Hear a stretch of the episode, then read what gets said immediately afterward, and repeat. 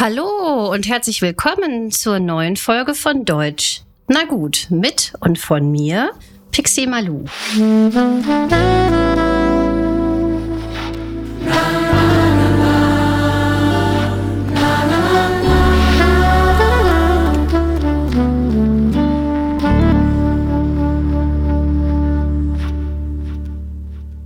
Herzlich willkommen in der Bundesrepublik Deutschland. In dieser Folge möchte ich euch etwas über das Land Deutschland erzählen. In diesem Land wird ja die Sprache Deutsch gesprochen.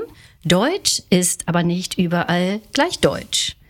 Zunächst ist das Besondere an Deutschland, dass es eine sehr zentrale Lage hat und somit an insgesamt neun Nachbarstaaten innerhalb Europas grenzt. Die Bundesrepublik erstreckt sich von den Alpen ganz im Süden bis zur Nordsee und zur Ostsee. Insgesamt bestehen wir aus 16 Bundesländern, deren Landesregierungen teilweise ganz eigene staatliche Aufgaben übernehmen. Das bezeichnet man als föderales System. Die Bundesländer sind alphabetisch sortiert. Baden-Württemberg, Bayern, Berlin, Brandenburg, Bremen, Hamburg, Hessen, Mecklenburg-Vorpommern, Niedersachsen, Nordrhein-Westfalen, Rheinland-Pfalz, Saarland, Sachsen-Anhalt und Sachsen. Das größte Bundesland in Deutschland ist Bayern und das kleinste ist Bremen. Deutschland war aber nicht immer so aufgeteilt, beziehungsweise Bundesländer gab es schon sehr lange, gibt es schon sehr lange. Aber das Land Deutschland war früher geteilt in Ost und West. Im Sommer bis Herbst 1990 wurden die fünf Regionen aus dem ehemaligen Osten, also der ehemaligen DDR, zu den Bundesländern zugerechnet durch neue Gesetze und so Teil der 16 Bundesländer der Bundesrepublik Deutschland, BRD. Auch Berlin war vormals tatsächlich geteilt in Ostberlin und Westberlin. Auch das wurde damals geändert. Das klingt hier so harmlos, war aber eine riesen Geschichte für Deutschland, da die beiden Teile Deutschlands tatsächlich durch Mauern geteilt wurden. Die Stadt Berlin war durch eine Mauer geteilt und die ostdeutschen durften ihre Regionen gar nicht einfach verlassen. Das alles zu erklären, würde hier an dieser Stelle zu weit führen, aber das war mir wichtig zu erwähnen, weil das spektakulär war, als die Mauer gefallen ist und wir Deutschland wieder vereinigen konnten.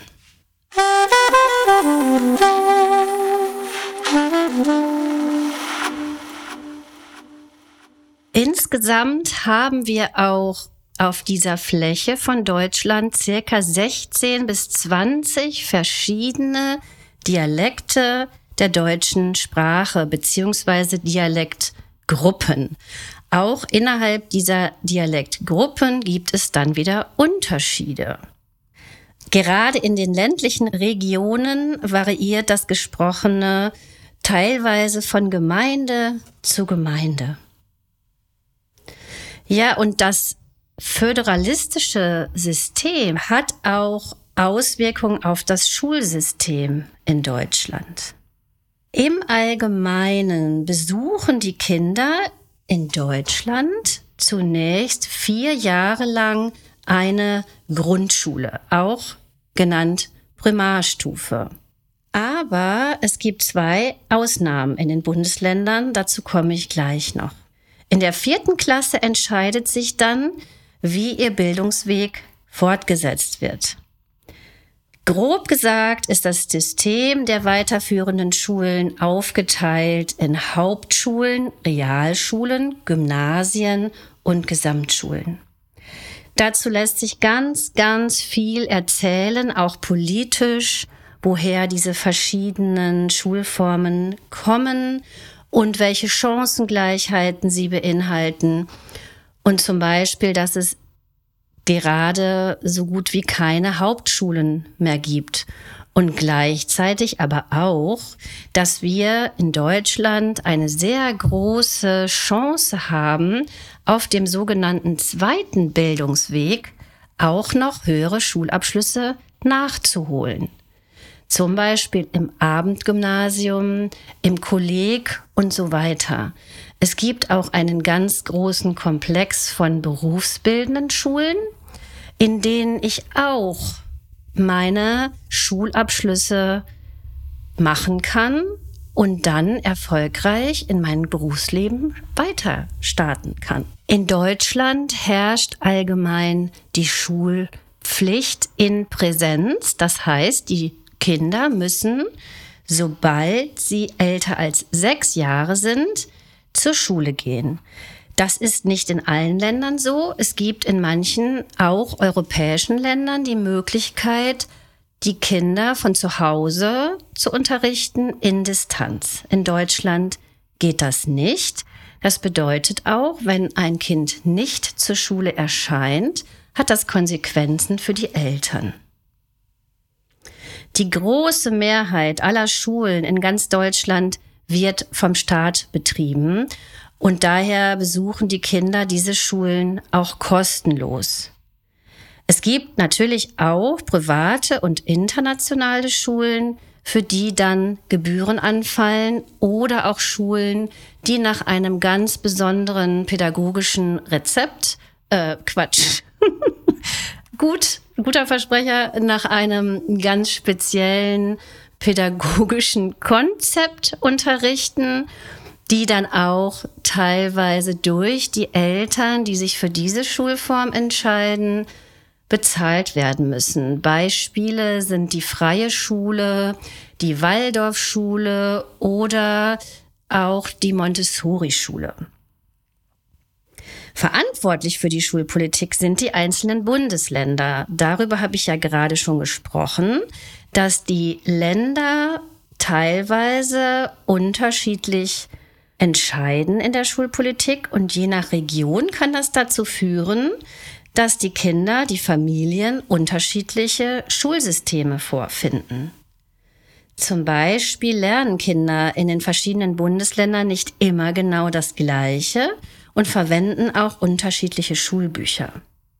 Also nochmal zur Sortierung. Die Schulzeit beginnt also in der Regel mit sechs Jahren und das Kind besucht die Grundschule von der ersten bis zur vierten Klasse.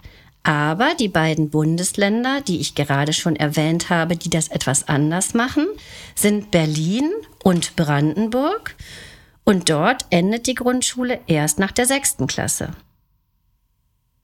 Anschließend können die Eltern und die Lehrerinnen gemeinsam entscheiden, wie es für das Kind weitergehen soll, auf welcher Schule das Kind angemeldet werden soll. Das hat sich im Laufe der letzten Jahre mehrfach geändert. Manchmal durften die Eltern entscheiden, manchmal nur die Lehrer, die abgebende Schule sozusagen. Derzeit ist es so, dass die Grundschule eine Empfehlung abgibt, die Eltern aber letztendlich entscheiden können. Großes Thema ist allerdings gerade, dass die Kinder oft nicht ihre Wunschschulen erhalten, weil in Deutschland das Bildungssystem gerade ziemlich überlastet ist und es auch wie in vielen anderen Bereichen zu wenig Lehrkräfte gibt und die Kinder so teilweise Schulen besuchen müssen, die sie sich nicht gewünscht haben oder die zum Teil auch sehr weit weg sind. Weiterführende Schulen sind die Hauptschule, da kann ich von der fünften bis zur zehnten Klasse hingehen, die Realschule ebenfalls von der fünften bis zur zehnten, die Gesamtschule von der fünften bis zur 13. Klasse. Auch da gab es innerhalb der letzten Jahre viel Änderung, weil früher, in meiner Zeit, sind wir auch schon 13 Jahre zur Schule gegangen und dann kam das Abitur. Dann gab es einige Jahre, in denen die Schüler nach zwölf Jahren ihr Abitur gemacht haben, zum Beispiel meine beiden Kinder, die jetzt um die 20 sind. Und jetzt, seit diesem Jahr, hat sich das wieder geändert, so dass alle SchülerInnen wieder 13 Jahre zur Schule gehen, bis sie das Abitur machen. In dieser Zwischenzeit hat die Entscheidung oft auch dazu geführt, dass die Kinder auf Gesamtschulen angemeldet wurden, wenn die Eltern es als besser empfunden haben, dass die Kinder 13 Jahre Zeit haben bis zum Abitur, da die Gesamtschule die ganze Zeit sich an dieses Zeitfenster gehalten hat. Ja, dann möchte ich nicht vergessen zu erwähnen, dass es Förderschulen gibt in Deutschland und ich bin da gerade sehr persönlich involviert, da ich ein Kind habe, das inzwischen die Förderschule besucht wir haben das Konzept der Inklusion in deutschen Schulen, vor allen Dingen auch in Grundschulen. Das wird auch sehr kontrovers diskutiert. Das bedeutet, dass alle Kinder auf jeder Grundschule, die diese Inklusion leben möchte, willkommen sind und dort ihre Unterstützung bekommen, auch wenn sie sich schwer tun. Das funktioniert in der Praxis leider, leider nicht so gut, wie es sich anhört. Es ist auch sehr schwer umzusetzen, gerade wenn die Klassen sehr, sehr groß sind, es nicht genug Lehrer und Lehrerinnen gibt und so weiter und Schulbegleitungen, die extra beauftragt werden, ein Kind zu unterstützen, das Schwierigkeiten in der Schule hat, warum auch immer.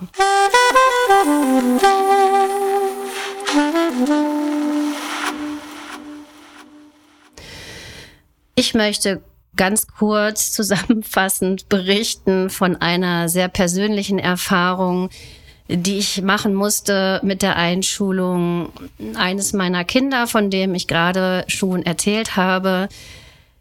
Sie ist auf die Grundschule gegangen, die ganz groß sich auf die Fahnen geschrieben hat, Inklusionsschule zu sein und alle Kinder sind willkommen und jeder findet seinen Weg und wird unterstützt.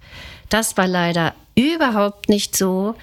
Es war eine sehr schlimme Erfahrung für die kleine Maus und auch für uns alle, da sie überhaupt nicht erwünscht war. Sie war zu schwierig, zu kompliziert und das wurde ihr ab Tag 10 auch ganz deutlich gesagt, gezeigt. Ich wurde mehrfach einbestellt und angeschrien vor meiner Tochter, so dass sie dann nach ein paar Wochen Grundschule tatsächlich für 14 Tage aus der Schule suspendiert wurde. Ich könnte da stundenlang drüber berichten, das mache ich jetzt hier nicht, aber es war eine sehr schockierende Erfahrung. Umso positiver möchte ich die Förderschulen hier nochmal herausstellen, weil ich jetzt ganz guten Einblick bekommen habe, was dort für tolle Arbeit geleistet wird. Und da können die Kinder auch bis zur 10. Klasse hingehen und ihren Abschluss machen. Ja, so viel dazu heute. Ich wünsche euch alles Liebe und bis ganz bald, eure Pixie Malu.